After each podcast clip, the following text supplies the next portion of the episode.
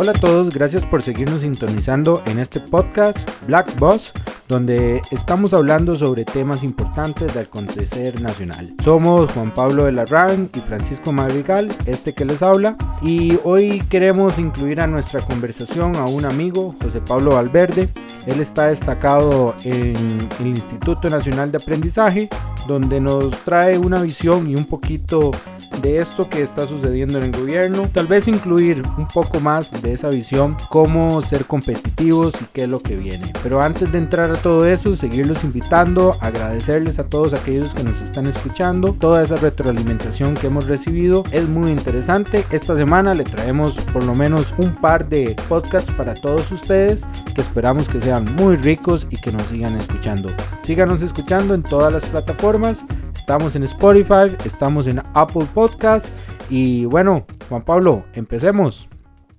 Hola Francisco, un placer otra vez estar en nuestro segundo podcast y también un abrazo a José Pablo que aceptó la invitación. Bueno, tenemos dos temas, dos temas que hemos eh, querido traer. Entonces, Juan Pablo, hablemos sobre el marchamo y hablemos sobre esta crisis animal, eh, no sé cómo decirle la verdad. Hablemos sobre estas dos cosas. Aquí es importante también recordar que marchamo es un impuesto a la propiedad, es decir, es un impuesto al vehículo a partir del valor del vehículo. Ahora bien, ese marchamo tiene muchos rubros de pago, no solo está pagando, digamos, ese impuesto de propiedad, también hay una serie de partidas significativas que van o que tienen destinos específicos. Y, aquí es importante mencionar dos actores políticos que a mí me llaman mucho la atención. Y era que Paola Vega salía diciendo que el marchamo dejaría un hueco presupuestario casi más o menos del 0,84, 0,86 del PIB, que era más o menos, más o menos era alrededor de 100 mil millones, ¿verdad? A mí lo que me llama mucho la atención es que la señora diputada se le olvida el hueco fiscal que dejó Luis Guillermo Solís y al cual ella salió defendiendo que era de 900 mil millones de colones. Aquí el hueco fiscal nos sirve para cuando somos oposición o cuando tenemos que defender a una gestión sumamente criticada. Y el segundo actor político que vale recordar es el ministro de Obras y Transportes que dice que esa rebaja al marchar significa cerrar con AVI. Bueno, qué interesante que sea entonces una propuesta para aliviar el presupuesto de las y los costarricenses al final de año, que no tenemos seguridad de que vayan a poder pagar el marchamo, así como está el día de hoy, que haga cumplir una de las propuestas del gobierno de Luis Guillermo Solís, que era cerrar el CONAVI. ¿Se acuerdan? Que decía que vamos a cerrar el CONAVI, vamos a cerrar la corrupción que hay en el CONAVI. Bueno, al día de hoy CONAVI no se cerró, el PAC lo mantuvo y es esta propuesta ahora la que técnicamente le da un cierre operativo y es muy interesante entonces seguir defendiendo a CONAVI cuando antes queríamos cerrarlo. Esa es una de las, de las críticas que se le podemos hacer a del oficialismo y al señor ministro del MOB, que no es de la unidad, es decir, ya pasó a ser parte PAC y, sigue estando liderando una cartera que es uno de los puntos mucho más altos, el cual el presidente le dio, eh, digamos, la potestad para darle legitimidad a Casa Presidencial. ¿Se acuerdan el último escándalo a partir de la UPAD, que fue una forma de recarga al ministro del MOP y a Silvia Lara eh, para poder darle mayor gobernabilidad credibilidad la gestión de casa presidencial. Aquí hay una pregunta bien interesante que podemos decir. ¿El costarricense va a tener la capacidad de pagar ese impuesto, ese marchamo a fin de año? El tema del marchamo, pues sí, es un ingreso directo para el Estado, pues sí, va a ser un golpe directo tal vez para las finanzas del Estado, pero creo que tiene que ir mucho de la línea qué es lo que estamos capacitados. Porque los diferentes carros, primero hay mucha gente que tiene carros del año o carros nuevos que todavía están pagando porque aquí los préstamos son a 7, 9 años. Eso requiere un pago constante todos los meses. Hay que estar pagando un seguro del carro. Hay que estarle dando un mantenimiento al carro. No sé si les ha pasado a ustedes también de que, bueno, cada año hay que meterle un poquito más al carro, las llantas, algunas otras cosas que hay que meterle a todo esto. Creo que eso es parte, tenerle, darle un alivio a las personas, a todos aquellos que a fin de año no van a tener ni siquiera para una feliz Navidad. Creo que, que eso va a ser importante. Eh, bueno, no, primero pura vida por, por haberme invitado. Un gusto compartir con ustedes, al menos de esta manera virtual, ¿verdad? Que, que estamos grabando. Y no, bueno, un poco retomando lo que mencionaba Juan Pablo al principio, y sin duda para, para la fracción del PAC es una posición bien, bien incómoda, ¿verdad? En, diversas aristas. ¿Por qué? Porque por un lado es una medida, por supuesto, poca gente se opondría, es una rebaja eh, directa a un gasto que tendrían que hacer y que probablemente eh, no cuenten con el dinero para hacerlo a final de año. Sin embargo, faltante crucial en este momento para el país, ¿verdad? leí hace poco que el marchamo representaba alrededor de 80 mil millones de colones. Pero nosotros logramos, eh, o si la Asamblea Legislativa decreta al final que eh, habrá un rebajo en el marchamo, esa plata habrá que sacarla de algún lado. Y, eso hay que tenerlo clarísimo, ¿verdad? Y al final los que terminaremos pagando somos también nosotros mismos. De alguna otra parte, tal vez de alguna forma más diluida, pero, pero que sin duda de, terminará, terminará, no lo terminarán cobrando de alguna u otra manera. O bueno, ustedes por lo menos, y yo no tengo carro, pero, pero bueno, de alguna u otra forma la, terminaremos pagando. No es una posición cómoda eh, y, y, yo creo que esa es la clave, tal vez. Y, aquí juego un poco de abogado del diablo en, el tema, pero creo que comparto la visión de que es cierto, habrá mucha gente que no tendrá la capacidad de pagar el marchamo. Hay que buscar generar un alivio para esas personas, pero hay que buscar de una vez un mecanismo compensatorio, ¿verdad? Todos esos recursos que dejará de percibir el Estado. Eh, y sin eso es, es casi dispararnos al pie, al menos desde, de mi punto de vista. Yo creo que esto es un momento para dispararnos al pie, José Pablo. Es que ahorita estamos en una crisis donde todos, de una u otra forma, estamos mal. El Estado está mal, la ciudadanía está mal. Y yo quiero hacer réplica de un diputado en específico que habló de este tema, que fue el diputado Roberto Thompson, que hizo para mí una buena intervención cuando les criticó directamente a los diputados del PAC que se estaban oponiendo a esto.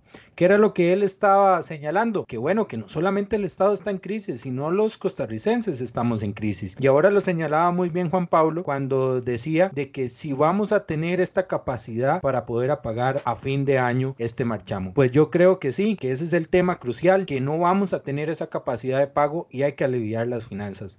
Pero quiero también hablar un poco más de, del segundo tema de lo que pasó esta semana, que es el tema de lo de la reproducción de los animales y este eh, decreto ejecutivo que hay. Lo primero que yo quiero señalar con esto es que, bueno, esto no es un decreto que solamente está implementando este gobierno, es un decreto que viene desde donde, que viene desde el gobierno pasado con el Guillermo Solís, que fue quien lo puso en la mesa, lo firmó y ahora es el gobierno quien lo está ejecutando. ¿Qué es el asunto aquí? Yo entiendo muy bien el fondo del decreto y la lógica de todo es que es tal vez no meter especies que no sean nativas de Costa Rica. Hablemos del tema en discusión, la jirafa, que no es una especie nativa de Costa Rica. Sí, estamos de acuerdo, pero ¿cómo vamos a romper ahora un tema de que es de conservar la especie, que se está ayudando a conservar la especie? Yo entiendo de que aquí hay una lógica también de no comercializar con la fauna y diferentes cuestiones que podrían hablarse de parte del gobierno. Pero creo es un decreto y es una lógica de Estado que no es compensatoria con la realidad. ¿Por qué? Porque hay inversionistas, hay gente que está lucrando ahorita con eso, que ha invertido mucho dinero en esto y el gobierno no se puede hacer cargo de estos animales. Es muy interesante escuchar el video del, del inversionista que estaba hablando y defendiendo su, su inversión de Ponderosa eh, a Venture Park, que está en Liberia o el Liberia Mía, que algunos lo conocemos así, ahora se llama diferente, que él decía, bueno, si Estado, usted me va a quitar los animales, ¿qué va a hacer con esos? Bueno, me los va a meter en una jaula, me los va a matar, porque no tienen la capacidad. Yo creo que ahí es donde estamos mal. Estamos mal como Estado porque no estamos reaccionando con una lógica real de ser ese país que realmente defiende la naturaleza, que defiende la fauna, que protege a los animales, esa visión animalista que nos vendió el gobierno del PAC desde el gobierno anterior de que era conservar los animales y que ahora no está teniendo eh, cabida. Sin duda, aquí hay un tema mucho más profundo que es la seguridad jurídica que tienen las personas. Es decir, eh, este inversionista, valga la redundancia, invirtió miles y miles y miles de millones de colones en explorar una actividad eh, turística nunca antes vista en el país, que, que es una atracción incluso que reúne familias, que se ha convertido de una u otra manera en un sitio pues de convivencia, de pasarla bien eh, y al mismo tiempo pues sí, eh, vamos a ver, todas las personas que, que, hemos hecho ese tour hemos terminado dándole una zanahoria a una cebra o a una jirafa, ¿verdad? Y uno ve que esos animales ahí por, por lo menos eh, están bien cuidados, no hay maltrato, no hay digamos prácticas que uno diga, no, deberíamos de cerrar o, o, cancelar digamos la reproducción de estos animales. Es que también los animales tienen un ciclo de vida y si las jirafas mueren y no se reproducen, y entonces, ¿qué tiene ese inversionista que presentarle a, su lugar de turismo, ¿verdad? E, es, es, la lógica. Aquí el, aquí el problema es que el país está teniendo una serie de ocurrencias y nadie está fiscalizando estos decretos. ¿Cómo es posible eh, este decreto haya sido la, del gobierno pasado, pero hasta ahora de una u otra manera está saliendo a la luz pública, ¿verdad? Entonces aquí lo que hace falta también es que los partidos políticos estén, eh, digamos, en control de estar revisando qué es lo que se publica y qué es lo que no se publica por las distintas entidades del Estado, ¿verdad? Eh, también hace hace un llamado a que la ciudadanía debería de organizarse en una plataforma mucho más activa para ver cuáles son las regulaciones que, que se están dando o están eh, emanando del Poder Ejecutivo. Ese tipo de ocurrencias, eh, características de este gobierno y, de su partido, pues es la que ha sido la constante y es la que debemos de enfrentar día con día, pero creo que, que el tema va a dar para más, ¿verdad? Yo creo que estas semanas que vienen eh, probablemente se haga un control político mucho más profundo, al cual creo que deberíamos de, de darle una cobertura bastante significativa. No sé qué pensás vos, José Pablo. No, y, igual, este, bueno, este, este tema, como ya ustedes lo mencionaban, tiene dos grandes aristas. Una es la parte animal, de bienestar animal, la otra, sin duda, es el,